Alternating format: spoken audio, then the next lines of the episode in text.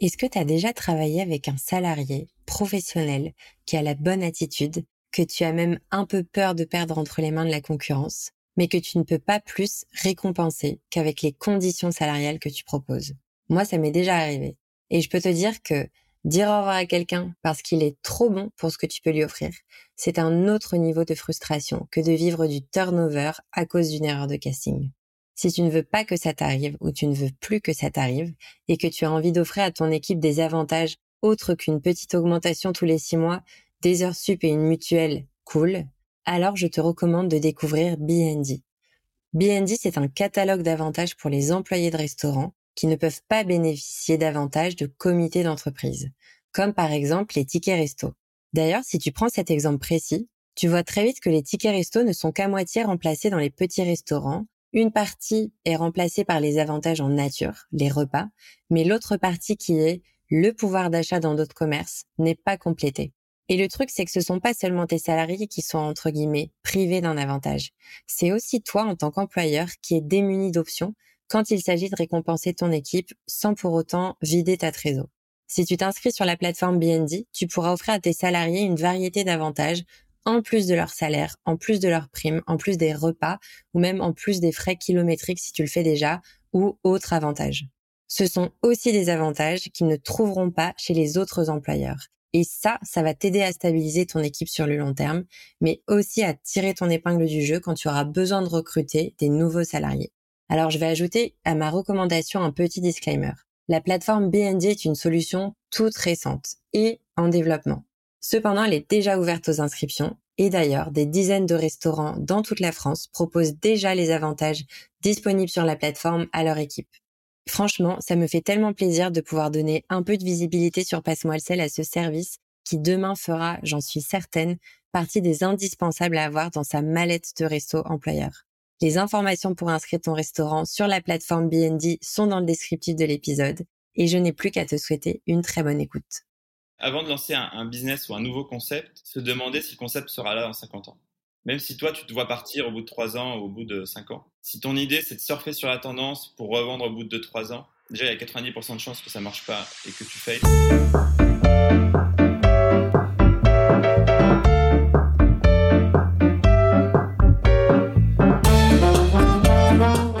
Bienvenue sur Passe-moi le sel, le podcast destiné aux restaurateurs et restauratrices qui ont compris que pour bien développer leur resto business, ils devraient, à un moment donné, relever la tête des opérations pour construire une meilleure stratégie.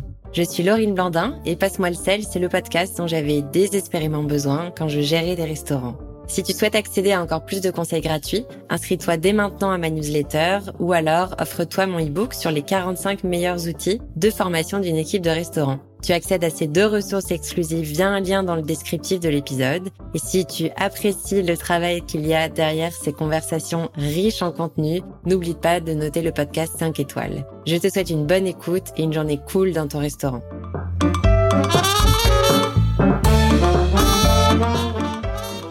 Bonjour à tous et bienvenue dans ce nouvel épisode du podcast Passe-moi le sel. Aujourd'hui, j'ai le plaisir de pouvoir poser toutes les questions que je veux à Andy Rodriguez. Avant toute chose, je pense qu'il est important de vous avouer que j'ai connu Andy à New York à la sortie de mes études. Il m'avait recruté pour manager un de ses restaurants, du nom de By Suzette. En gros, Andy, c'était mon boss. À ce moment-là, je ne me doutais pas que j'allais vivre une expérience professionnelle décisive pour ma jeune carrière. Avec du recul, je sais que mes meilleures anecdotes de boulot se sont toutes passées chez By Suzette. Parce qu'on en aura vu des choses avec Andy et on en aura vécu des histoires folles chez By Suzette.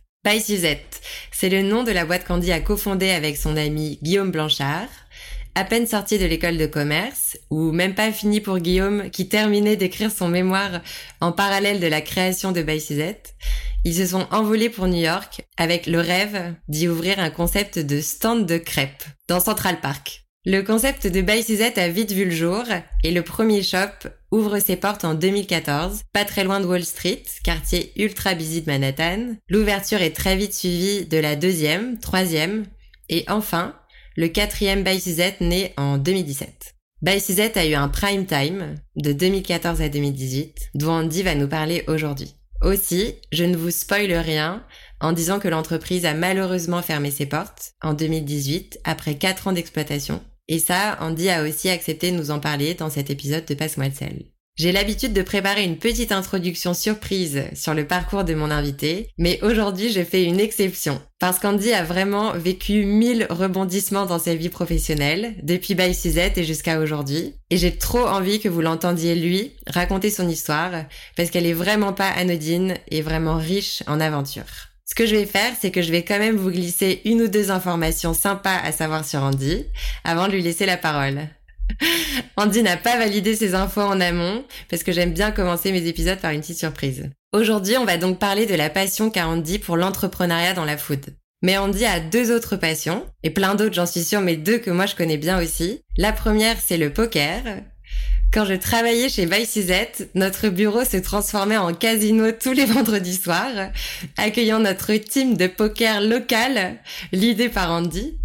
Et pour aller encore plus loin dans sa passion, Andy est même parti habiter à Las Vegas pendant quelques mois. Sa deuxième passion que je lui connais, c'est les baskets. Sauf si ça a changé depuis qu'il est passé à l'espadrille. Mais à l'époque, on a travaillé ensemble. Il avait autant de paires de baskets qu'il y avait de restos à New York. Et je n'ai jamais vu autant de couleurs. C'était superbe. Ce ne sont que des petits détails, mais maintenant que vous le connaissez un peu mieux, vous pourrez encore plus apprécier son histoire, celle de By Suzette et tous les délicieux apprentissages qu'on va pouvoir tirer de cet épisode de Passe-moi le sel. Je laisse maintenant place à l'épisode et je dis enfin salut Andy. Salut Laurine, et quelle introduction, je sais même pas par où euh, commencer. baskets, ça fait ouais, un an que j'utilise les deux mêmes baskets. Ah ouais J'ai bien changé euh, à ce niveau-là. T'es minimaliste Ouais. et une paire grise et une paire noire pour que ça combine avec euh, tous les vêtements. Incroyable. Donc pas d'espadrille. Pas d'espadrille. C'est nul. Ça marche.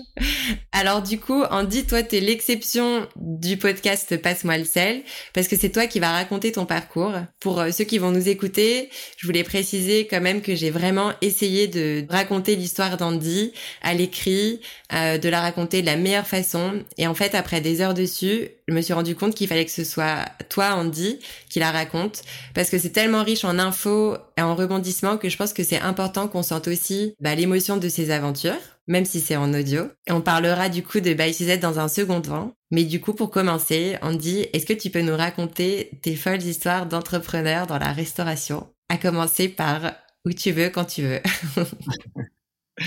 Je vais peut-être faire dans un ordre chronologique, ce sera un petit peu plus simple pour se retrouver euh, dans toutes ces histoires. Je tiens à préciser que j'ai un, caractère quand même assez calme et posé, mais euh, j'ai juste un petit souci, effectivement, je m'ennuie assez vite et euh, j'aime faire plein de choses et plein de choses en même temps. Donc effectivement, à 22 ans, je finis mes études d'école de commerce classique, master en finance. C'est là où j'ai connu Guillaume Blanchard, qui est devenu un très bon ami et qui reste d'ailleurs encore meilleur ami après toutes ces aventures. Et il me dit un jour, dans un restaurant vegan en plus, c'est assez marrant, à Paris, proche de la Madeleine.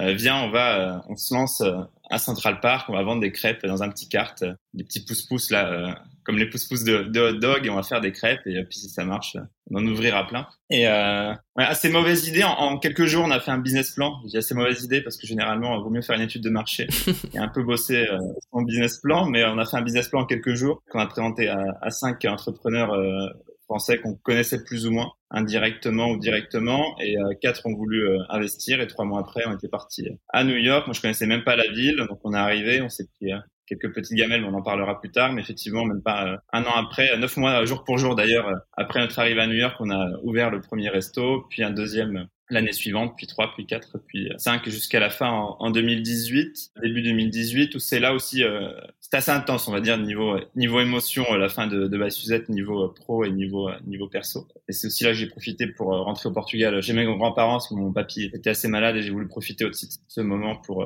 pour profiter de lui euh, quelques mois avant de repartir. Donc là, c'était une période aussi assez marrante parce que quand tu es restaurateur et qu'en plus tu as plusieurs restaurants ouverts, euh, généralement ton téléphone il sonne les 30 secondes de 7 heures du matin jusqu'à 21, 22 heures. Et là, plus un email, plus un texto, plus un appel, c'était assez ressourçant comme, euh, ah ouais. comme moment. C'était vraiment à un moment, je me suis retrouvé avec moi-même à me demander ce que je voulais faire. Et c'est vrai que la food était devenue une évidence malgré tous les rebondissements et toutes les galères qu'on connaît dans la food à gérer un resto c'est là que je me dis, euh, c'est reparti pour un tour. J'avais aussi pas mal de personnes qui m'avaient contacté pour lancer une idée, pour me demander conseil de comment se lancer euh, aux US et surtout à, New York. donc je me suis dit, bah, je vais jump dans, un projet. Je me suis retrouvé euh, à conseiller un Français qui voulait faire le chipotelé de l'omelette.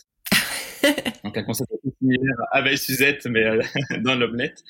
Donc je me suis retrouvé à, à les conseiller. J'avais aussi un chef français euh, étoilé à Paris euh, qui a deux concepts à côté, euh, qui a voulu monter son concept de viande au début à New York, puis après son concept plus méditerranéen aux routes de la soie. Donc j'ai bossé là-dessus. Et comme c'était pas mal d'études de marché, ça prenait un peu de temps aussi forcément pour le lancement de ces restos à New York. C'est là que je dis à Arnaud, un ancien de chez Bay Suzette, euh, qui avait commencé avec aucune expérience dans la food et qui s'est retrouvé manager en quelques mois d'un point de vente, qui s'est retrouvé aussi dans, la dernière équipe euh, du dernier euh, du dernier store, qui était un fan de poker et c'est lui qui a introduit les soirées poker effectivement chez Bay Suzette. Et son rêve, c'est de devenir pro et de s'installer à Vegas. Donc, je lui ai dit, écoute, euh, je peux bosser à distance pendant quelques mois. Viens, on part ensemble à Vegas. Effectivement, je bossais euh, tôt le matin euh, sur mes projets de resto à New York et l'après-midi, on partait avec notre sac à dos faire, le tour des casinos pour, pour jouer au poker. Donc, c'était assez intéressant aussi comme, bah ouais. comme expérience. En plus, c'est là où j'ai connu ce qui, j'espère, est l'amour de ma vie. En tout cas, c'est ce que je crois et qui est mon mari aujourd'hui. Donc, c'était aussi une bonne idée de partir à Vegas. bah ouais, t'as bien rentabilisé. Partir à Vegas pour trouver l'amour, généralement, c'est pas ce qu'on y trouve à Las Vegas. Ouais, je trouve que ce serait marrant de préciser que tu t'es pas marié à Vegas comme dans les films. Euh. Oui, non. je suis marié à trois mois à Paris, donc, euh, enfin, maison à ouais, ok. Et, euh, et ouais, ensuite, retour, retour à New York. Là, je discutais bah, toujours avec le chef étoilé pour ouvrir un resto. Et aussi à côté, il y avait un business angel français qui voulait investir et lancer un concept, euh, un copycat, enfin une copie de Piadineria. Je sais pas si tu connais. Euh, ouais. Qui sont aussi à Paris, mais ils sont surtout euh, très installés en Italie. puis c'est un concept, bah, c'est assez similaire à la crêpe et à la galette. Qui voulait que je lance ça à New York. On s'est pas mis d'accord sur la stratégie. Je pensais aussi qu'il valait mieux faire des sandwichs type scacciata que de la piadine. Et c'est là où je me suis retrouvé dans une situation aussi assez similaire avec By Suzette, où on se retrouvait souvent à changer un peu notre stratégie ou notre ambition, notre objectif en fonction des attentes euh, de l'investisseur pour avoir à tout prix le financement et l'investissement. Et euh, j'ai pas voulu retomber un peu dans ce même piège. Je me suis dit, enfin, je pense que c'est pas du tout la bonne stratégie à adopter. Donc euh, c'est reparti pour un tour et là je me lance à mon compte. Donc j'appelle un ancien de chez By qui avait fait aussi son stage de fin d'études euh, chez nous. Lui il avait étudié à, l'EHL à, Lausanne. Et ouais, c'était reparti pour un tour en février 2020. Donc nouveau concept qui naissait, Chata, ça s'appelle, des sandwichs italien. Je me suis associé avec Urban Space, qui est un concept de food market ici à New York, mais aussi maintenant à Chicago, à LA et à Washington, avec qui on avait travaillé chez By Suzette, avec qui on s'entendait assez bien. Donc c'était reparti pour un tour en février 2020. Je répète cette date, parce que pourquoi On a eu le fameux Covid le mois plus tard, qui nous a un peu tous mis dans le caca. J'ai pas le gros mot, donc. C'est encore mieux. ne change rien. Donc voilà, en plus j'ai eu la bonne idée de partir le 5 mars pour l'Europe et trois jours après, il y a Trump qui annonce un travel ban pour les Européens. Donc euh, j'ai réussi à, je crois que c'était l'avant-veille de la fermeture des aéroports, j'ai réussi à Paris-Madrid, Madrid-La Havane, dormir à La Havane pour le lendemain repartir euh, au Mexique. Et puis c'est marrant parce que tout le monde portait les masques de Paris jusqu'à Madrid, un peu moins de Madrid à La Havane et de La Havane à Mexico, personne n'avait de masque, y compris les stewards qui se rendaient pas encore compte de ce qui allait arriver. Mais euh, ah ouais. je suis arrivé au Mexique pour leur annoncer la, la bonne nouvelle. Puis après surtout, enfin New York était devenu euh, l'épicentre de, la pandémie, donc c'était de plus en plus évident que, je n'allais pas rouvrir de sitôt un resto euh, à New York, donc ça n'avait pas non plus de sens de, de rentrer euh, à New York, on est juste rentré l'été pour récupérer nos affaires et rendre les clés de l'appartement. Mais d'ailleurs, c'était assez chaotique, petite parenthèse, mais New York, qui est la ville de l'émulsion, d'une énergie incroyable, c'était vraiment ville morte avec tous les étrangers qui étaient partis. Ah ouais. Tous les gens qui étaient en télétravail, mais il y a que des colocs à New York. Donc, quand tu as 3-4 dans l'appart, et que tu as un, toilette et un salon avec ton télétravail, bah, évidemment, il n'y a plus de sens de payer 2000 dollars pour sa chambre chaque mois. C'est clair. Ils sont tous partis plus les riches new-yorkais euh, qui avaient leur maison à Long Island et qui sont partis à la plage en télétravail pendant tout 2020. À New York, c'était vraiment une ville fantôme euh, et on, on pariait pas un dollar sur euh, sur cette ville qui depuis est repartie, mais vraiment de plus belle, encore plus fort qu'en 2019. C'est assez incroyable. Canon. Et ouais, du coup, bah, je me retrouve au Mexique. Donc, je parlais de mesure mieux espagnol. je commençais à connaître un peu la culture mexicaine et euh, c'est là que je décide de relancer euh, un business qui s'appelle Come y Juega, donc euh, joue et mange, qui était une expérience euh, bah, que tu peux livrer avec des pizzas. Donc c'était un, un, jeu de piste type escape room et que tu joues à la maison avec en famille et avec un chatbot sur Facebook qui qui t'aide à avancer dans le jeu. Trop stylé. Et j'ai voulu bah forcément le lier à, la restauration aussi pour aider les restaurateurs. Enfin, dans tous les cas, mon point de vue, c'était qu'est-ce qu'on peut faire pour aider les restaurateurs et pour apporter l'expérience gastronomique à la maison. Donc, on a lancé en, novembre et la rebelote avec euh, ce fichu euh, Covid. Je suis obligé de rentrer en Europe. Là, c'était plus compliqué euh, pour une urgence familiale. Donc, bon, j'ai passé là-dessus. Mais au-delà de, du deuil et, de la douleur, c'est aussi se retrouver bloqué en France, puisque tu n'avais pas le droit de sortir du pays jusqu'au mois de mai, je crois. C'est aussi assez délirant. Donc évidemment, l'expérience mexicaine du coup était euh, morte euh, dès, son début et elle n'a pas eu vraiment sa chance, euh, son expérience de comme Et puis dans tous les cas, après l'été, c'était reparti pour un tour. Là, c'était fini le Covid. Ça y est, on rouvre tous les restos et on a oublié cette pandémie. Donc dans tous les cas, ouais, une expérience à domicile, c'était plus le moment non plus de la relancer. donc là, on arrive été 2021. Donc là, on repart au Mexique et je continue aussi un peu mon métier, ma casquette de consultant, parce que pendant aussi que j'étais au Mexique, j'en ai profité pour aider quelques restaurateurs qui étaient les clients de mon relation presse. Mon relation presse mexicain, c'est vraiment lui aussi qui m'a fait le jeu et euh, qui comprenait les blagues et les dynamiques en espagnol. Forcément, je ne maîtrisais pas, maîtrisais pas la langue.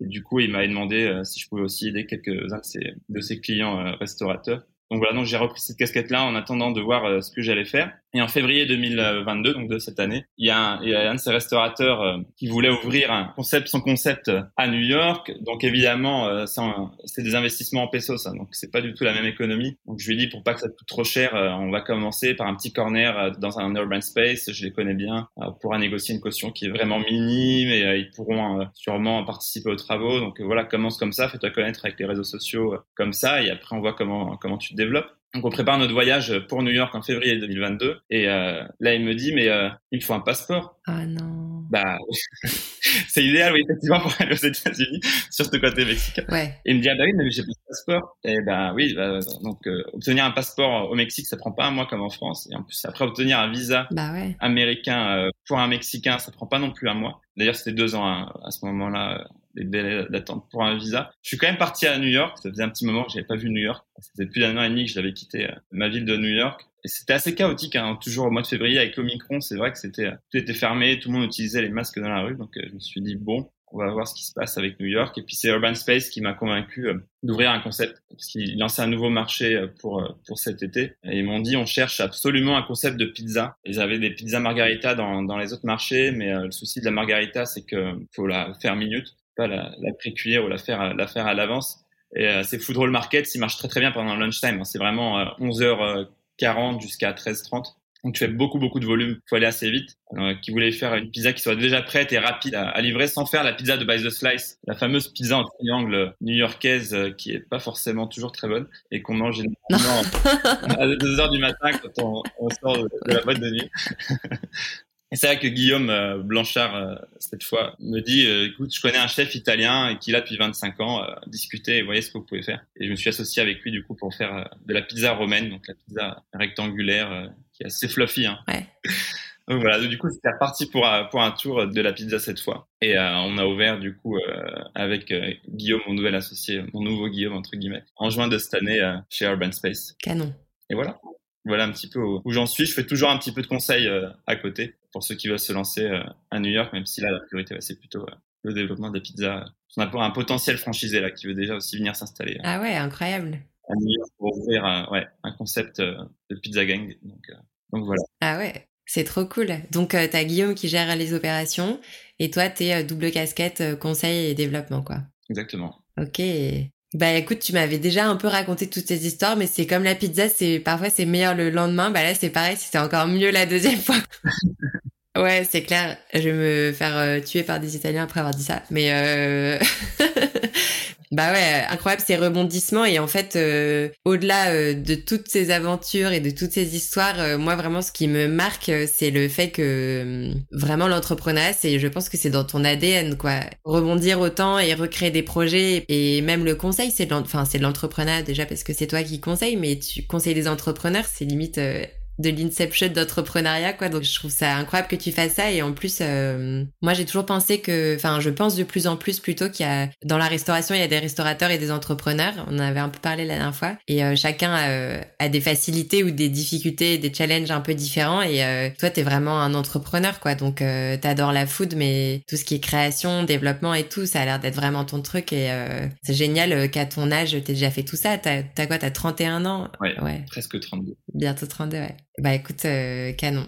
Bravo pour tout ça. Et du coup, euh, pour euh, retourner un petit peu dans le cœur du sujet qui est vraiment autour de By Suzette, parce que j'ai l'impression que c'était, euh, bah alors en termes de d'ampleur, euh, je sais pas, c'est toi qui me diras, mais en termes de temps, j'ai l'impression que c'était un peu ton plus gros projet, ton plus gros bébé. Est-ce que tu peux nous raconter la création, le lancement, comment vous vous y êtes pris avec Guillaume du coup en arrivant et avec des détails ou pas de détails comme tu veux, mais mais je suis sûre que ça aussi sera hyper intéressant. Ouais, bah on avait quand même de la chance parce que l'un des entrepreneurs qui avait investi vivait à New York, s'est installé à New York depuis 5 ans, donc il nous a beaucoup conseillé. C'est lui tout de suite qui nous a dit aussi faites un vrai shop, faites pas votre idée des, des cartes, enfin des, euh, des pouces-pouces à Central Park. Ouais. Mais c'est vrai que c'est compliqué parce que euh, d'une part, tu n'es pas américain, tu es français, donc t'as pas d'assets aux États-Unis. Ils se disent que tu peux partir euh, assez rapidement s'il y a un souci, ils peuvent pas venir te chercher. En plus, on avait un visa de touriste hein, quand, on, quand on est arrivé, on avait 22 ans, pas d'expérience. Donc effectivement, trouver un propriétaire qui nous loue un, un shop a été assez compliqué. Ouais.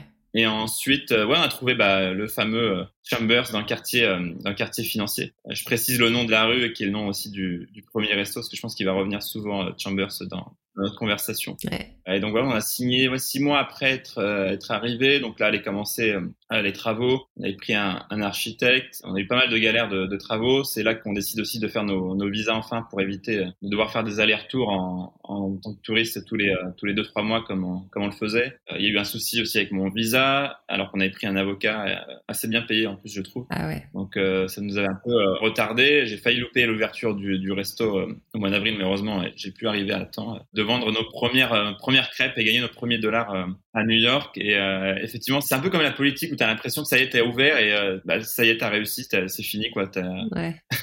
as gagné, entre guillemets, la présidence. en fait, le travail commence. c'est énorme le, la comparaison. Tu sais pas ce qui t'attend. Ouais, j'avais une passion aussi politique, mais c'est vrai qu'ils fêtent leur victoire, alors qu'en réalité, c'est le début des galères et le début des ennuis. Et effectivement, bah ouais, c'est clair.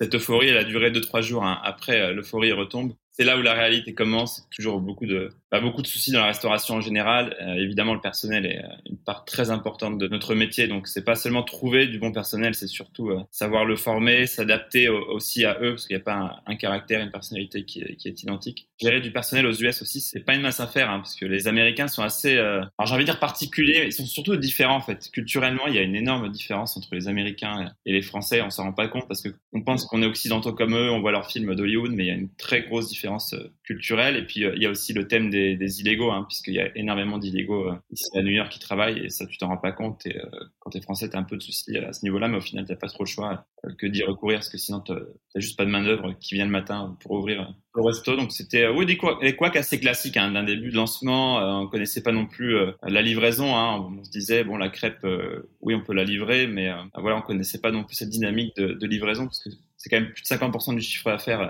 en janvier, février, mars, la livraison euh, à New York. Hein, il fait, euh, il fait moins 10 en moyenne et puis les gens vont pas s'embêter à traverser le froid et à marcher 500 mètres hein, pour aller chercher leur, leur déjeuner. Donc c'est un gros thème, la livraison et trouver des livreurs aussi. Je crois que ça a été l'un de tes sujets favoris. Ah ouais. Tes challenges favoris. Ah ouais.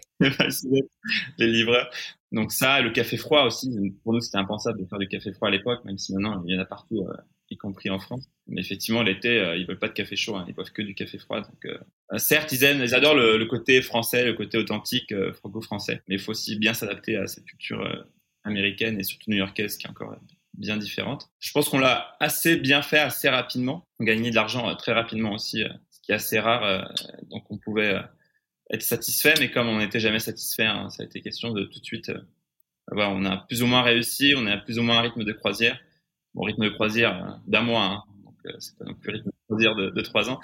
Euh, voilà, maintenant on peut se lancer sur euh, la deuxième ouverture et trouver un, un nouveau shop. Ah ouais, c'est énorme. Du coup, c'était vous spontanément, genre c'est bon, on a compris, maintenant on est prêt pour le second, ou il y a eu une opportunité et vous vous êtes dit bah ouais, on peut y aller et tout. Ouais, alors Guillaume était le plus pressé des deux. Lui, je pense qu'au bout de deux mois, il voulait tout de suite déjà ouvrir le deuxième point de vente. Moi, j'étais un peu plus euh, têtu sur euh, sur la perfection et voilà la constance de, du service, qui est combien importante d'ailleurs à New York. Hein. Parenthèse, mais un client, il peut venir chez vous 20 fois. Si la 21e fois, sa parisienne n'est pas identique, parce que je sais pas, tu as changé ton poulet pour un poulet qui est meilleur. lui, il va juste voir que c'est différent et pour lui, ça va être une mauvaise surprise et à pas revenir. Hein. quand il vient chez toi, il, il, sait comment va être l'expérience, il sait combien de temps ça va durer, combien de temps il va attendre sa crêpe et quel goût elle aura. Il va pas se demander tiens le poulet il a changé, euh, il est meilleur. Non, il va se dire euh, c'est pas c'est pas le même goût. Donc euh, si t'es pas constant, ouais, c'est très compliqué dans, dans cette ville. C'est aussi pour ça que tu as autant de restos qui ferment dès la première année d'ouverture. Hein. C'est 50% des restos à New York qui ferment dès l'année d'ouverture. Donc c'est ah ouais, c'est énorme. Un marché très compétitif et assez assez exigeant. C'est ce marché new-yorkais. Ouais, et puis euh, du coup, ça me fait penser euh, dans pour faire le parallèle avec des expériences que j'ai eues, mais aussi celles que j'avais chez By Suzette. C'est vrai que euh, quand tu veux dupliquer un concept, euh, tu as besoin d'économiser euh, financièrement, en énergie, en création et tout. Et en fait, si tu repars à zéro à chaque fois, c'est au-delà du fait que c'est pas rentable, c'est épuisant. Tu peux pas réouvrir un resto à chaque fois de zéro, recommencer avec les gens, recommencer tes process. Faut faut scaler quoi, faut faut standardiser et tout. Donc, tu as dit que t'étais têtu sur les trucs comme ça, mais c'est pas une application euh, que tu scales assez rapidement. À chaque fois, il faut euh, remettre euh, des capex et reprendre des risques et rouvrir de zéro. Même si le concept existe déjà et tu peux utiliser ces erreurs et ton expérience pour la prochaine ouverture, effectivement, c'est un peu repartir de zéro à chaque fois. Et du coup, très rapidement avec Guillaume, on s'est dit qu'il fallait un peu séparer aussi euh, nos rôles. C'était pas prévu, mais c'était devenu vraiment une évidence. Parce que même si on avait une ambition euh, à moyen long terme, on n'avait pas non plus de stratégie bien définie euh, point par point. C'était assez improvisé, donc on s'est dit que bah, lui allait se concentrer sur le développement et moi sur la gestion opérationnelle. C'était assez, c'était vraiment une évidence entre nous que chacun allait porter ces casquettes-là. Et effectivement, en, en, janvier, on a vu une nouvelle, une nouvelle boutique on s'est quand même donné deux trois mois d'observation à y aller tous les jours pour voir comment était euh, comment était le trafic. Euh, c'était une boutique beaucoup plus grande euh, avec un beaucoup plus de trafic. C'était aussi 21 000 dollars de loyer mensuel, donc c'est quand même pas rien. Hein. C'est un gros un gros investissement. Et en avril, pile un an après l'ouverture, on a signé pour le second point de vente on avait négocié trois mois de loyer gratuit, donc on, pensait faire les travaux en un mois, ce qui était déjà assez ambitieux euh, quand tu sais que c'était une boutique de chaussures qu'il fallait transformer en resto. Euh. Ah ouais? Ouais, ah tu savais pas, ouais. Non, je savais pas, c'est énorme. Il y avait pas de toilettes en bas, donc il fallait faire les toilettes en bas, euh, handicapées, il fallait toute la canalisation pour la machine à café en bas, mais les canalisations aussi pour la cuisine qui était à l'étage. Il fallait créer la mezzanine. Il n'y avait pas de mezzanine à, l'époque, et puis je me rappelle, le propriétaire nous avait obligés à avoir une étude qui confirme qu'on pouvait euh, ouvrir une fenêtre dans, dans la mezzanine. Ah ouais. Et euh, ce que nous on voulait pas attendre parce que ça allait prendre ça allait prendre des mois. Donc du coup on a cassé. On a dit bah regarde c'est pas. Il y a un petit trou. c'est la faute de notre constructeur qui était coréen. Ils ont pas compris. et ils ont cassé. Mais euh, le fait est qu'ils ont quand même construit euh, la boutique en, en, un mois, ce qui était assez dingue. Il nous manquait juste la clim. Et c'est là que l'enfer va commencer puisqu'arrive euh, arrive le mois de mai et les fortes chaleurs. On ouvre quand même sans clim en essayant de voir comment résoudre ce problème, parce qu'en fait, il n'y avait aucune entreprise qui trouvait euh, un moyen d'extraire euh, l'air chaud vers, vers le trottoir. Et euh, du coup, on a quand même voulu ouvrir, sauf que bah, très vite, il a fait très chaud. Il fait très chaud, très humide l'été à New York. Donc, au bout de trois semaines, on a dû fermer. On a dû se séparer de la dizaine d'employés qu'on venait juste de, de recruter et de former. Donc, c'était assez compliqué. C'était évident aussi qu'on allait perdre nos trois mois de loyer gratuit sans, sans les utiliser. C'était assez compliqué parce que bah là, c'était vraiment beaucoup de stress. On savait qu'on allait devoir sortir 21 000 de loyer alors qu'on n'avait pas encore ouvert. Donc euh, ça a été euh, assez compliqué. Deuxième chose compliquée aussi, c'est qu'on avait visité la boutique pendant trois mois, certes, avant de signer, mais c'était trois mois d'hiver. Et avec l'arrivée des beaux jours, sont arrivés aussi euh, bah, pas mal de junkies puisque on ne savait pas, mais le McDo qui était juste à côté était un peu une plaque tournante de la drogue à New York et on les voyait pas forcément l'hiver, on les voyait même pas du tout l'hiver effectivement, à l'arrivée des beaux jours, euh, il squattait de, devant la boutique et, au corner, euh, voilà, ça criait, ça s'engueulait, ça prenait de la drogue juste en face, donc c'était euh, assez compliqué. Le deuxième challenge et le troisième, ça c'est nous qui nous l'avons auto-offert entre guillemets. On a voulu quitter un peu le côté français de Baye Suzette. On disait souvent que Chamber c'était la durée de la crêpe. On aurait dû le prendre comme un compliment, mais pour nous C'était pas notre but. Certes, on adore la durée, mais euh, on voulait vraiment faire de la crêpe un produit, euh, certes français et de qualité, mais surtout abordable euh, et populaire. Mm. Donc, on n'avait pas trop ce, ce, petit surnom de la durée de la crêpe et on a voulu chipoteliser le concept, hein, parce qu'à l'époque, la mode, c'était de faire le chipotelé de la crêpe, le chipotelé de l'omelette. De l'omelette. le chipotelé de la salade, le chipotelé du poulet. Ils ont changé des vies, chipotelé. Ouais. Je confirme. Et malheureusement, on n'a pas eu le même succès. Euh, Cat Chambers, les. Euh, on a ouvert au mois d'août et on a eu quatre mois assez compliqués. On savait pas trop quoi faire. Euh, c'est lors d'un voyage euh, en France pour euh, pour les fêtes de fin d'année. Je discute avec l'un de nos investisseurs et je lui montre les photos de, de la boutique. Et alors là, il me passe un, un savon. je te raconte pas. Ah ouais?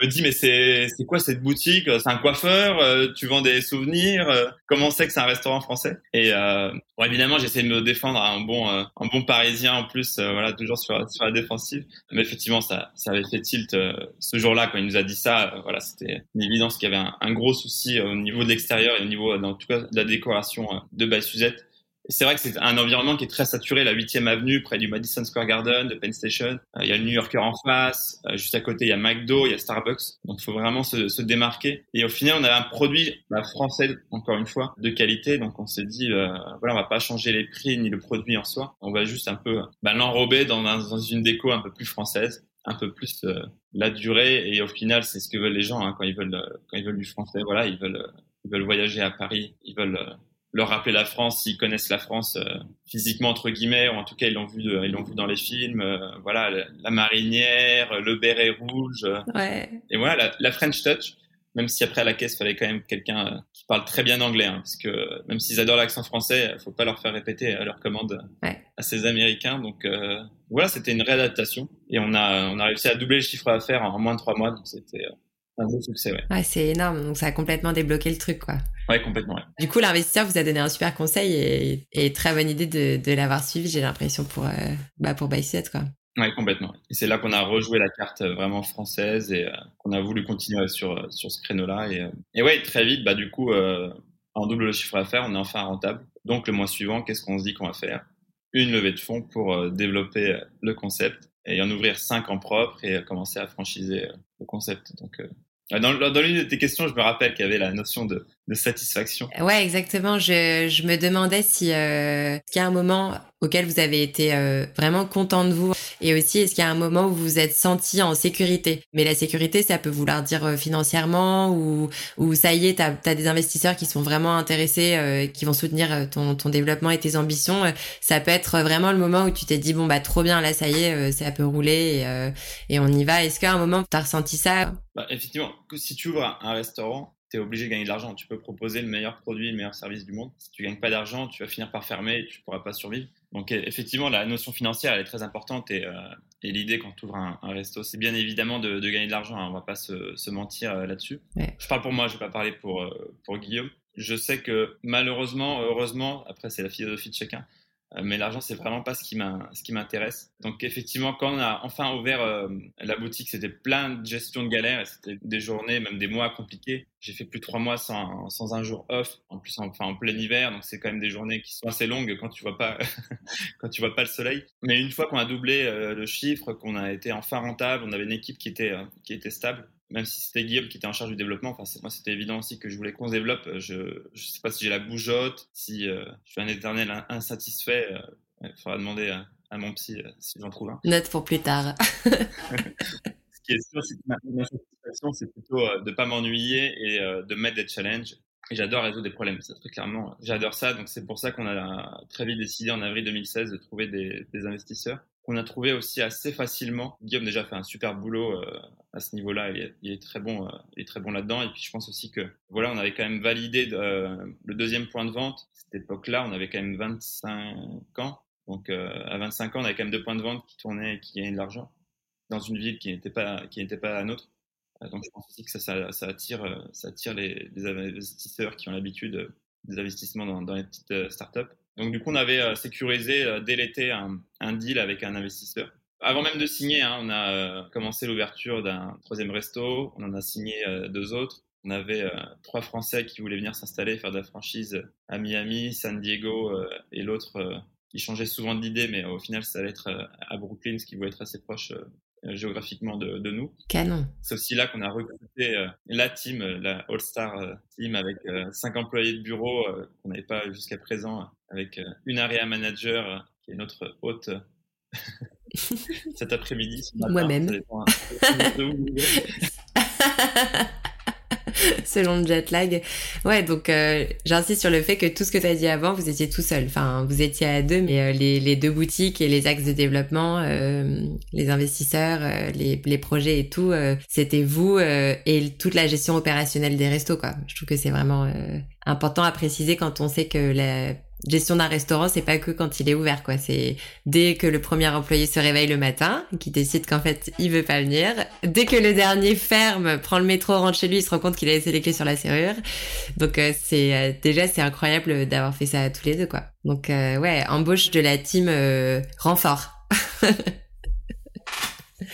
Exactement pour absorber bah, tout ce, travail qui, arrive et qui va se présenter euh, devant nous. Et euh, malheureusement aussi, la levée de fonds, hein, on l'a faite euh, nous-mêmes, on n'a pas été conseillé et ça, on le regrettera très fortement plus tard, mais je pense que ce sera une, autre partie du podcast.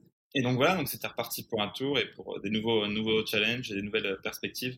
Donc dès l'été, je le disais, on commence à préparer la troisième ouverture, à embaucher toute l'équipe qui arrivera tous en même temps. Ça aussi, été une, très mauvaise idée d'embaucher 5 euh, personnes, 5 bacs plus 5. En plus, c'est la première fois qu'on a embauché des bacs plus 5. Donc, c'était pas le même management. Ils arrivent tous de France, dans une ville qu'ils connaissent pas. Donc, ça a été assez aussi euh, folklorique le début pour tous les 5. On a embauché 5 bacs plus 5. Je sais, ça devrait être trop stylé. Je devrais si quelqu'un dit ça, je serais trop contente. Mais là, j'imagine un cauchemar, quoi. bah, nous aussi, on était trop contents. On s'est dit, waouh, on a des bureaux, on aura des gens super qualifiés. On aura une, vraiment une dream team qui va nous propulser. on va pouvoir booster les ventes des stores actuels, on va pouvoir ouvrir euh, très rapidement des, nouvelles boutiques, euh, pour être mieux géré aussi euh, financièrement et comptablement pour économiser certains coûts. Donc, c'est dit ouais, trop, trop chouette, mais effectivement, on n'a pas très bien géré la logistique. On est un peu ambitieux. Ça sera un peu le problème tout le long de, l'aventure by Sudette de vouloir aller trop vite. Après, je pense que c'est aussi l'âge qui fait qu'on ait un peu moins la tête sur les épaules bah ouais. à l'époque. Mais... Bah ouais, c'est normal. Donc ça a bouchonné, quoi un petit peu bouchonné, oui. Dans la préparation de l'épisode, j'ai demandé à Andy euh, ce qui avait été le plus gros challenge pour lui et ce qui avait été ouais, le, plus complexe à gérer, quoi. Parce que moi, en général, j'aime pas demander euh, ah c'était pas trop dur de gérer les gens ou t'étais pas trop fatigué parce que c'est des projections et c'est pas ça qui m'intéresse. Mais euh, ce qui m'intéresse, c'est pour toi dans la vie de ta boîte, c'est quoi le plus dur, quoi? J'ai l'impression qu'on vient de mettre le doigt dessus. effectivement, c'est compliqué de fermer des restaurants, licencier des gens. Mais c'est compliqué émotionnellement après, dans les faits. Ce qui est compliqué au niveau, euh, comment dire, rationnellement parlant, en tout cas niveau, niveau challenge intellectuel, euh, ça a été vraiment à l'arrivée euh, bah, de tous les cinq avec des, des super études. Donc, on savait qu'on ne s'adressait pas à, des employés classiques, évidemment, qu'on avait eu l'habitude de gérer jusqu'à présent. On savait aussi que vous, bah, vous alliez avoir des nouvelles responsabilités. Donc, on était prêt à déléguer ces responsabilités même si c'était pour moi aussi déléguer bah, toutes mes responsabilités euh, à plusieurs différentes euh, personnes. Euh, donc c'était évidemment personnellement c'était compliqué aussi pour moi de devoir déléguer ce que j'avais l'habitude de faire. Mais voilà, on voulait aussi vous responsabiliser dans, dans votre mission. Il fallait aussi trouver le moyen de vous dire quand les choses n'allaient pas. En plus, le plus compliqué surtout, c'était la pression des, des, employés qui avaient l'habitude de venir me voir pour quelques thèmes que ce soit et leur dire bah, maintenant quand il y a un problème en boutique, tu vois ça avec, euh, avec Laurine, comme ça, qui font que ouais, ça a été euh, un challenge. Et je maintiens, faire arriver cinq personnes euh, très qualifiées et surtout qui vont avoir beaucoup de responsabilités. En même temps, c'est pas une bonne idée, surtout si en plus ils viennent pour la première fois à New York et ils vont découvrir le choc culturel auquel tu t'attends pas forcément quand tu viens. C'est clair. Moi, j'ai pas forcément un souvenir. Enfin, évidemment, il y a eu un choc culturel quand je suis venue bosser à New York. Mais ce que j'en tire, c'est l'après, en fait, c'est de rentrer en France et de gérer des établissements euh, de même niveau de gamme, euh, même type de service et tout. Et en fait, que ce soit dix fois plus facile. Parce que du coup, moi, c'était ma première expérience en tant que manager euh, bah, salarié. Et le management des équipes ouais c'était franchement les histoires euh, pas possibles. Et, sur le moment, je pense que je m'en rendais pas compte. Et j'ai vraiment tilté en rentrant à Paris et en gérant euh, bah, des gens. C'était pas des gens plus faciles à gérer, mais c'est juste que le c'est beaucoup plus cadré en France. Il y a beaucoup plus de protection, t'as beaucoup plus de règles euh, et de contraintes aussi, que ce soit dans un sens ou dans l'autre. Mais du coup, c'était quand j'avais des gens qui m'appelaient en rentrant à Paris à 6 heures du mat pour me dire je vais pas venir aujourd'hui, bah je disais ah bon t'es sûr, ça va pas et tout. Et au bout de deux secondes, bon bah ok c'est bon je viens. Alors qu'à New York c'était plutôt euh, je pars en pause, je ne reviens jamais. et c'était la démission, la démission classique. ouais et puis t'appelles même pas. Généralement c'est soit un texte, soit ils viennent pas. Donc euh, ouais. tu découvres le matin. Ça m'est arrivé d'ailleurs il y a un mois avec Pizza Gang. Comme c'est un food, euh, un food hall market dans une zone de bureau, donc les, les week-ends sont assez, assez calmes. Donc on n'a qu'une personne à l'ouverture le samedi. Il devait arriver à 11h pour ouvrir et à 11h07, il nous dit Je crois pas que je vais venir que tu as compris. Parce que c'est à l'américaine, hein, ils sont jamais très directs. C'est je ne crois pas euh, ou je pense que je ne vais pas venir. Ils sont très polis. ouais. Et 30 minutes après, c'est euh, et d'ailleurs, je pense que je ne vais plus jamais revenir. bah ouais, c'est fou. Ouais. On essayer hein, de, de, faire la danse, euh, la danse du ventre et, et, de les convaincre de revenir comme toi tu l'as fait en France, mais non, là, y a... Bah non, ouais. Et maintenant que tu le dis, je me rappelle à quel point toi t'étais déjà, euh, enfin c'est normal parce que t'étais là depuis longtemps et t'avais vécu le truc euh, beaucoup plus intensément que moi. Mais quand je suis arrivée et que qu'il se passait des trucs comme ça et que je tombais vraiment dénue, je me rappelle que t'étais très détachée, euh, enfin que t'étais pas choquée quoi. Je me rappelle plus ce que je me suis dit sur un moment, mais en tout cas maintenant je me rappelle du contraste entre moi en mode mais qu'est-ce qu'on va faire et toi ah zut. Zut, bon bah à toutes, et moi je disais mais... J'adore Philippe Etidès, mais je sais pas comment il fait pour gérer une équipe en criant tout le temps. Ouais. Bah non, c'est pas possible. À New York, c'est pas possible. Non, c'est clair. Euh. Ça sert strictement à rien. Un feedback de côté euh, ou dit avec la mauvaise intonation, c'est euh, c'est une offense euh, très forte, quoi. Euh, enfin, dans le, dans le thème des, des chocs culturels. Puis même personnellement, tu deviens fou. Euh, si tu vas gérer ton restaurant pendant X années, si tu t'énerves à chaque problème, bah, tu vas t'énerver tous les jours et au bout d'un moment, c'est plus, plus possible. Bah ouais. 25 ans, mais t'étais déjà très wise. mais effectivement, c'est vrai que avoir ouvert un resto en partant de rien dans une ville qu'on connaissait pas, en plus une ville comme New York, premier point de vente qui marche bien, on en ouvre un deuxième qui marche bien, on fait la levée de fonds, on ouvre plusieurs restos et ensuite ça se termine en, faillite et tout ça en moins de 5 ans. C'est vrai que ce sont des expériences qui généralement, euh, quand tu racontes ça, on se dit bah ça s'est passé pendant 10, 15, 20 ans. Le fait de l'avoir fait en moins de 5, c'est vrai que ça nous a fait un énorme gain de compétences et de maturité euh, assez rapidement avec euh, Guillaume et c'est vrai que pour ça, enfin, je garderai toujours un souvenir vraiment magique de, cette aventure by Suzette, au-delà du fait que ça a duré presque 5 ans. C'est surtout qu'on a tellement appris en l'espace de 5 ans, on a tellement vécu euh, émotionnellement euh, et intellectuellement parlant que ouais, ce sera toujours euh, une super aventure.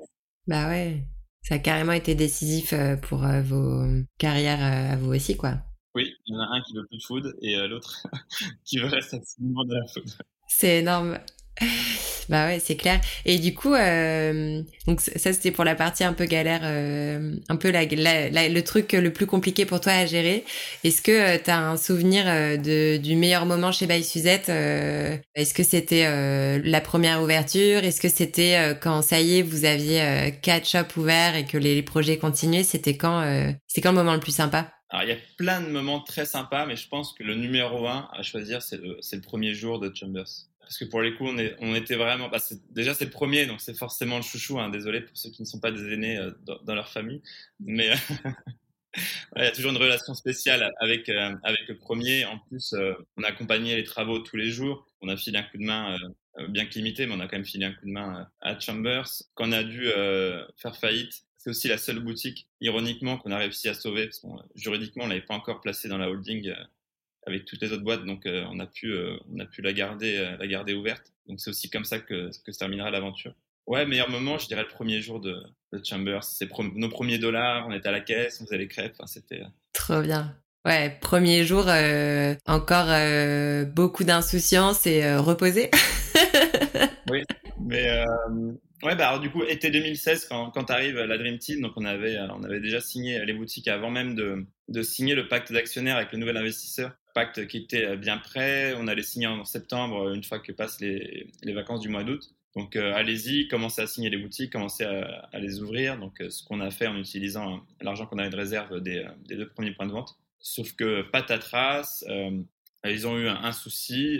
bon, je ne vais pas le mentionner parce que c'était une raison personnelle du fonds d'investissement. Est-ce qu'elle est vraie, est-ce qu'elle n'est pas vraie Ça, on ne le saura jamais. Mais en tout cas, ils ont dû introduire un, nouvel, un nouveau négociateur qui a revu tous les termes qu'on avait, qu'on avait déjà négociés ce qui évidemment ne nous a pas plu. Puis surtout, euh, ils savaient que nous, on allait euh, très vite se retrouver avec le couteau sous la gorge, vu qu'on avait commencé euh, à ouvrir une boutique et à faire les travaux et à ramener toute l'équipe qui allait être financée avec, avec l'investissement qui allait arriver et qu'on allait vite se retrouver à court d'argent. Donc c'est là qu'on a rappelé les investisseurs auxquels on avait, on avait dit non et on a dit oui à celui qui était le plus rapide à, à dégainer. Donc au mois de décembre 2016, on les fait entrer. On venait d'ouvrir le troisième point de vente et on commence les travaux du, quatrième je pense que c'est aussi à ce moment-là, début 2017, euh, qu'on arrive, en tout cas moi personnellement, j'arrive euh, à être à un rythme un peu plus euh, de croisière avec l'équipe. Je pense qu'on avait enfin trouvé le bon équilibre avec, avec la Dream Team qui venait d'arriver. Et c'est à l'ouverture du quatrième point de vente, le jour de l'ouverture.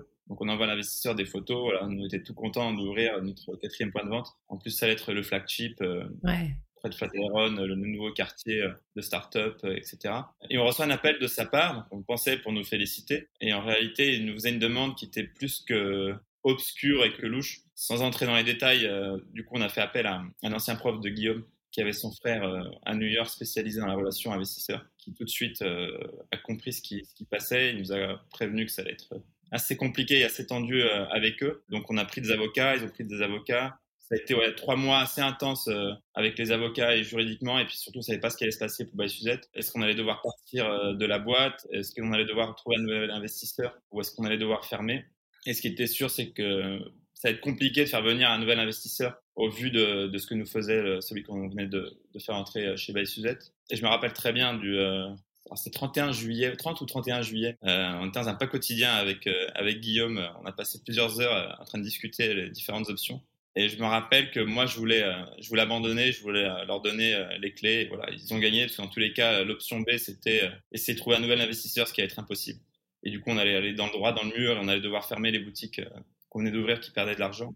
En plus, ça se ressentait au niveau des équipes qu'on était moins présents et assez tendus. Donc les, les, deux premières aussi ont commencé à, battre un peu de, un, peu de l'aile. Mais voilà, Guillaume voulait pas lâcher son bébé, ce que je comprends hein complètement, c'était un peu les, les, laisser gagner et au final euh, à se laisser faire voler son bébé quoi. Donc euh, je sais même pas s'il va le faire survivre ou s'il va le développer ou s'il va pas le tuer non plus. Donc euh, voilà, autant mourir nous, autant couler nous avec avec le bateau. Il m'a même dit que voilà qu'il aurait pu le faire tout seul, mais évidemment il était hors de question que je le laisse tout seul. Je pense que ça, ça a vraiment renforcé notre amitié, ce, tous ces problèmes et ce problème ultime. C'est aussi comme ça qu'on a bah, fermé les boutiques petit à petit. Euh, on a laissé partir ceux qui avaient des opportunités de partir ailleurs pour pas euh, les faire couler euh, avec nous. On a prévenu aussi certains que voilà, qui restaient un ou deux mois avant que les choses ne tournent mal et qui commencent à, trouver du boulot. On a fermé deux stores, on a fermé un troisième un peu par hasard. Le propriétaire nous a nous a viré du jour au lendemain sans sans prévenir. Ah ouais. Euh, ça, c'était aussi assez assez tendu avec les équipes parce que quand tu quand tu fermes, tu n'avais pas prévu de fermer, c'est assez compliqué. Donc déjà que les deux fermetures a été compliquées avec les licenciements qui s'en suivent et et vider les, les, boutiques. Et du coup, on arrive en décembre 2017, on n'a plus qu'un store, le premier, le fameux Chambers. Donc là, on décide de mettre nos cinq meilleurs crépiers dans cette boutique de Chambers. On s'est dit avec Guillaume, on va se trouver un boulot euh, pendant un an ou deux tous les deux, euh, chacun de notre côté. On va garder Chambers ouvert pendant cette année-là. Puis dans un an, on voit où on en est, on voit si on franchise euh, le concept. Ce qui était sûr, c'est qu'on n'avait plus faire de développement en propre et plus de, de levée de fonds. Je pense qu'on avait eu un peu notre dose et puis c'était un peu compliqué aussi de repartir là-dedans. Malheureusement, ce plan-là, cette stratégie-là, va pas durer longtemps, parce qu'un mois plus tard, on a eu un dégât des eaux euh, juste après le, le, nouvel an, puisque tous les deux, on était à Paris à, à ce moment-là. Il y avait l'eau qui, coulait du plafond barrage. Euh, il faut savoir qu'à New York, vous voyez les pompiers partout l'hiver, non pas des incendies, mais les canalisations sont tellement pourries qu'elles gèlent. Il fait moins 10, moins 20. Et le lendemain, il va faire 5 degrés. Je sais pas pourquoi ça devient comme ça de, de 25%, et du coup, ça pète. Et ça pète. Ouais. Et on avait des canalisations euh, juste au-dessus euh, du plafond. Et du coup, on avait eu une inondation par le plafond. Donc, ça avait évidemment euh, abîmé tout, l'équipement. Je me rappelle, j'étais en FaceTime avec, avec le fameux Ryan. Et je lui dit, dis bien aux pompiers de couper l'eau. Il me dit trois fois, si, c'est bon, ils ont coupé, ils ont coupé l'eau, ils ont coupé l'eau. Bon, c'était, c'était ce qu'il m'avait promis. Donc, évidemment, le lendemain, j'ai pris un vol pour Paris. En plus, le vol s'est retardé de 10 heures en raison des conditions climatiques à New York. Et quand j'arrive, bonne surprise, ils n'avaient pas coupé l'eau. Donc l'eau a continué de couler par le plafond. On a quand même été assez têtu pour se dire on va quand même sauver l'équipement qu'on peut sauver. On a refait tous les faux plafonds tous les quatre. On lâche rien quoi. On a été à Chinatown acheter nos, nos plaques et en 15 jours, on avait euh, quand même réussi à, à rouvrir euh, la boutique. Sauf que je te disais tout à l'heure, euh, bah, l'hiver, c'est plus de 50% de, de, livraison. Donc les gens doivent fermer pendant 15 jours. Ils disent que tu as, as, mis la clé sous la porte. Donc on n'a plus aucune réservation, enfin de livraison qui ont été reçues. On a essayé de négocier un pardon de loyer de quelques mois avec le propriétaire qui n'a pas voulu. Donc là, on s'est dit, bah, c'est bon, on va pas remettre de l'argent pour essayer de sauver Chambers. au bout d'un moment, il faut comprendre les signes du karma. il faut mettre, euh, mettre un terme à l'aventure. En mars. En tout cas, incroyable que vous ayez euh, reconstruit euh, entre guillemets vous-même, enfin que vous soyez resté dans un esprit de c'est pas grave, on va sauver ce qu'on peut sauver, on va remettre des bouts de plafond. ouais. Ah, c'est déjà à terre et puis bim, essaie de te relever. on te refoule dessus, donc là bah tu dis oui. Bah, c'est dingue. On, rigolait quand même assez souvent Alors pas sur le moment, pas dans les cinq premières minutes, mais effectivement, euh, au bout de quelques heures, même le lendemain, on rigolait quand même généralement de nos aventures. Mais c'est vrai qu'en en y repensant aussi, vous, vous avez, euh, enfin, c'était votre boîte et du début à la fin, il s'est passé des trucs incroyables. Mais dans l'année euh, que j'ai passé avec vous, il s'est passé tellement de choses et c'est vrai que, bah, c'est vrai qu'on s'est bien marré aussi malgré tout ça. Ce qui est génial avec notre métier, c'est que, et ce qui est aussi son inconvénient, c'est qu'on dépend beaucoup du côté humain euh, de la restauration. Enfin, on ne peut pas cuisiner tout seul, on ne peut pas servir euh, tout seul nos produits, donc on est euh, très dépendant du labor et de, la main d'œuvre. Et puis surtout, quand on a un client, on peut pas lui dire, bah écoute, je te fais une cotisation, ça va prendre trois semaines ou je sais pas trois mois pour. non, as 10 minutes max pour lui donner ce qu'il veut. Donc ah, c'est vrai que le côté humain, il est fondamental dans, la restauration. Donc, si tu n'aimes pas parler, si tu es introverti, si tu aimes bien derrière ton ordinateur, n'ouvre surtout pas un restaurant. Ça, c'est très clair. Si tu penses que tu vas avoir une vie tranquille en ouvrant un restaurant, tu te trompes également. Donc, euh, n'ouvre pas. Ouais, c'est clair. Ou alors prévois bien, quoi. Vraiment, pense à tout, quoi. Et du coup, en rapport avec euh, pas seulement By Suzette, mais aussi euh, toutes tes expériences de lancement, de conseils, d'ouverture et tout que tu as vécu après, si tu voulais donner un conseil à un restaurateur ou un entrepreneur, du coup, qui voudrait se lancer, ce serait quoi? Un restaurateur qui s'associe avec quelqu'un qui vient euh, du business et un, entrepreneur qui s'associe avec quelqu'un qui connaisse bien la restauration. Ouais, ok. C'est fondamental. Ou en tout cas, être, euh, si tu viens de l'un des deux, généralement, c'est quand même assez compliqué d'avoir les deux casquettes. Être très bien entouré, ce que tu disais, être très bien préparé, être très bien conseillé. Donc, contactez Laurie. ah ouais, je l'avais pas vu venir. Ou on dit si vous êtes à New York. Trop bien. Et du coup, euh, la petite euh, question bonus que je demande à tout le monde, mais ça c'est vraiment propre à mes valeurs euh, personnelles, mais si tu si tu devais donner une idée qui ferait évoluer la restauration dans le bon sens, laquelle ce serait? Et tu peux interpréter ça comme tu veux. Je pense que c'est bien de suivre les tendances. Comme en ce moment, il y a des balls, il y a des balls de partout. Mais je pense qu'avant de lancer un, un business ou un nouveau concept, se demander si le concept sera là dans 50 ans. Même si toi, tu te vois partir au bout de 3 ans ou au bout de 5 ans. Si ton idée, c'est de surfer sur la tendance pour revendre au bout de 2-3 ans, déjà, il y a 90% de chances que ça marche pas et que tu failles. Parce qu'il faut quand même être très bon pour bien suivre, bien suivre la tendance. Mm. Et puis surtout, on est quand même une, une société de surconsommation. On a bah aussi tous les pays en voie de développement. Moi, je vois très bien avec le Mexique, euh, qui aspirent à ressembler à la société occidentale et qui aussi veulent euh, prendre part à la globalisation et et à beaucoup consommer. Parce qu'au bout d'un moment, enfin, on ne pourra pas non plus surconsommer éternellement. Et là, vous le voyez bien euh, en Europe avec vos, petits soucis là, énergétiques. Mais euh, je dirais ça, un, concept qui soit durable, qui puisse euh, perdurer pendant 20 ans, pendant 30 ans, pendant 50 ans. Un truc authentique, qui soit bon et durable. Ça, c'est vraiment le conseil que je donnerais. Et oublier la tendance. Si c'est pour fermer dans 5 ou 10 ans, c'est la peine. Après, tu vois, j'adore tester les nouveaux restos. Tu me suis sur Mapster, donc tu dois voir les additions quasi journalière, mais euh, effectivement, je, vais rarement aller dans un endroit euh, qui est Instagram friendly où ça se voit que c'est euh, ils ont tout investi pour faire du Instagram ou un endroit très corporate qui sort sur une tendance et qui va fermer au bout de 5 ans parce que ce sera devenu has -been. Mais voilà, après, enfin, faire vraiment de l'authentique. Je pense que ça, c'est ça marchera toujours. Ouais. Ça sera peut-être pas tendance, il y aura peut-être des carbohydrates, il y aura peut-être euh, du gras, ça sera peut-être pas vegan, mais ça marchera toujours. Et si tu donnes un, un bon produit, un bon service, les gens viendront, même s'il y a des carbs. Bah ouais, carrément. Et du coup, si tu choisis pas euh, les restos Instagrammables et ultra tendance, tu les choisis comment les restos dans lesquels tu vas? Je passe devant. Ok, trop bien. Bah écoute, euh, c'était encore une fois euh, incroyable d'entendre cette histoire et de d'avoir ton avis sur plein de choses et ton retour d'expérience. Je suis super content d'avoir ce podcast euh, avec toi. Il y a 5 ans, 6 ans, euh, ouais, je me serais pas dit euh, on va se retrouver là en ligne tous les deux en train de discuter. Bah ouais, c'est sûr. Euh... Mais en tout cas, je suis vraiment trop contente euh, que tu aies participé euh, à Passe-moi le sel dans la première saison. Je suis sûre que ça va intéresser plein de personnes. Du coup, j'ai hâte euh, de faire la promo de cet épisode et de parler de toi parce que j'entends tout le temps des personnes me dire Ah, mais t'as travaillé à New York, j'ai trop envie d'y aller et tout. Bah maintenant, je sais exactement vers qui les orienter, ceux qui rêvent d'avoir un resto à New York. Tu vas débordé. D'ailleurs, j'ai quand même mis en pause mon, mon site internet pendant six mois que j'ai réactivé justement pour le podcast. Parce que bon, si on voulait me chercher, je me suis dit, euh, j'aurais l'air nul si on va sur le site et euh, le site ne fonctionne pas. Je veux bien, je veux bien les nouveaux clients, mais euh, à partir de 2023. Ça marche. Sinon, c'est quoi euh, LinkedIn C'est bien pour toi ou? Ouais, LinkedIn, c'est très bien.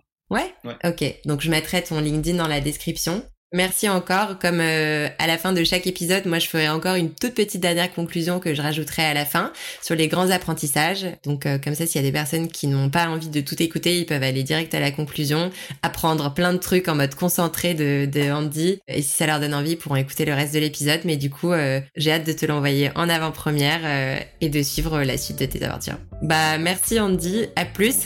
Belle vie à ton, à ton podcast et à ton aventure. Avec grand plaisir.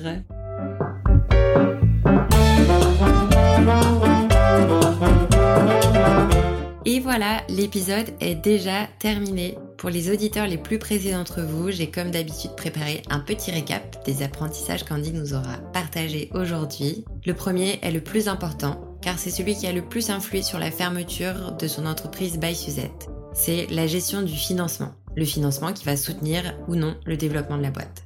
Andy nous donne le conseil de ne jamais chercher à tout prix un financement, et donc un investisseur, quitte à changer toute sa stratégie à prendre des risques. Il nous parle également de l'importance de se faire accompagner dans le cas d'une levée de fonds, dans sa prise de décision et dans le choix de ses investisseurs. Le second apprentissage concerne le management et la structuration de l'entreprise. Andy et Guillaume ont ouvert tous les deux tout seuls. Leur ambition et projet les a amenés à s'entourer en opérationnel d'une équipe d'experts pour soutenir le développement de la boîte, experts dont je faisais partie. Ils ont dû apprendre à déléguer leur travail à d'autres personnes et ça c'est quelque chose qui se prépare, sinon ça peut être un peu dur à vivre et complexe à gérer. Andy et Guillaume ont fait intégrer toute une équipe de support à la même période. Ça ne leur a pas laissé le temps de gérer ça comme ils l'avaient imaginé et c'en est même devenu une source de stress. Aussi, il met le doigt sur le sujet important. Gérer des équipes opérationnelles et gérer des équipes de management, ça n'a rien à voir. Et ça, il l'a appris un peu à la dure. Le troisième apprentissage que j'ai adoré concerne la tendance. Andy et Guillaume ont voulu chipotliser leur concept de crêpes, donc à la façon de la grande chaîne Chipotle, mais c'est après quelques semaines d'exploitation qu'ils se rendent compte de l'évident. Le shop ne décolle pas. C'est en renforçant la marque et son identité French Touch qu'ils réussiront à doubler le chiffre d'affaires en trois mois. Comme quoi, le branding n'est jamais un sujet à prendre à la légère. Je remercie encore chaleureusement Andy d'avoir joué le jeu et participé au podcast Passe-moi le sel. Si vous souhaitez aller suivre son actualité et ses aventures, vous pouvez aller l'ajouter sur LinkedIn ou le contacter sur son site dont je mettrai le lien dans le descriptif de l'épisode. Vous pouvez également vous prendre un billet d'avion pour New York pour aller le saluer et goûter un de ses délicieux sandwichs italiens. Merci à vous d'avoir écouté cet épisode. Et si vous souhaitez recommander un ou une spécialiste ou même participer au podcast vous-même, vous me trouverez directement sur LinkedIn sur mon profil perso, Laurine Blandin. Je réponds tous les jours. À très vite dans le podcast Passe-moi le sel.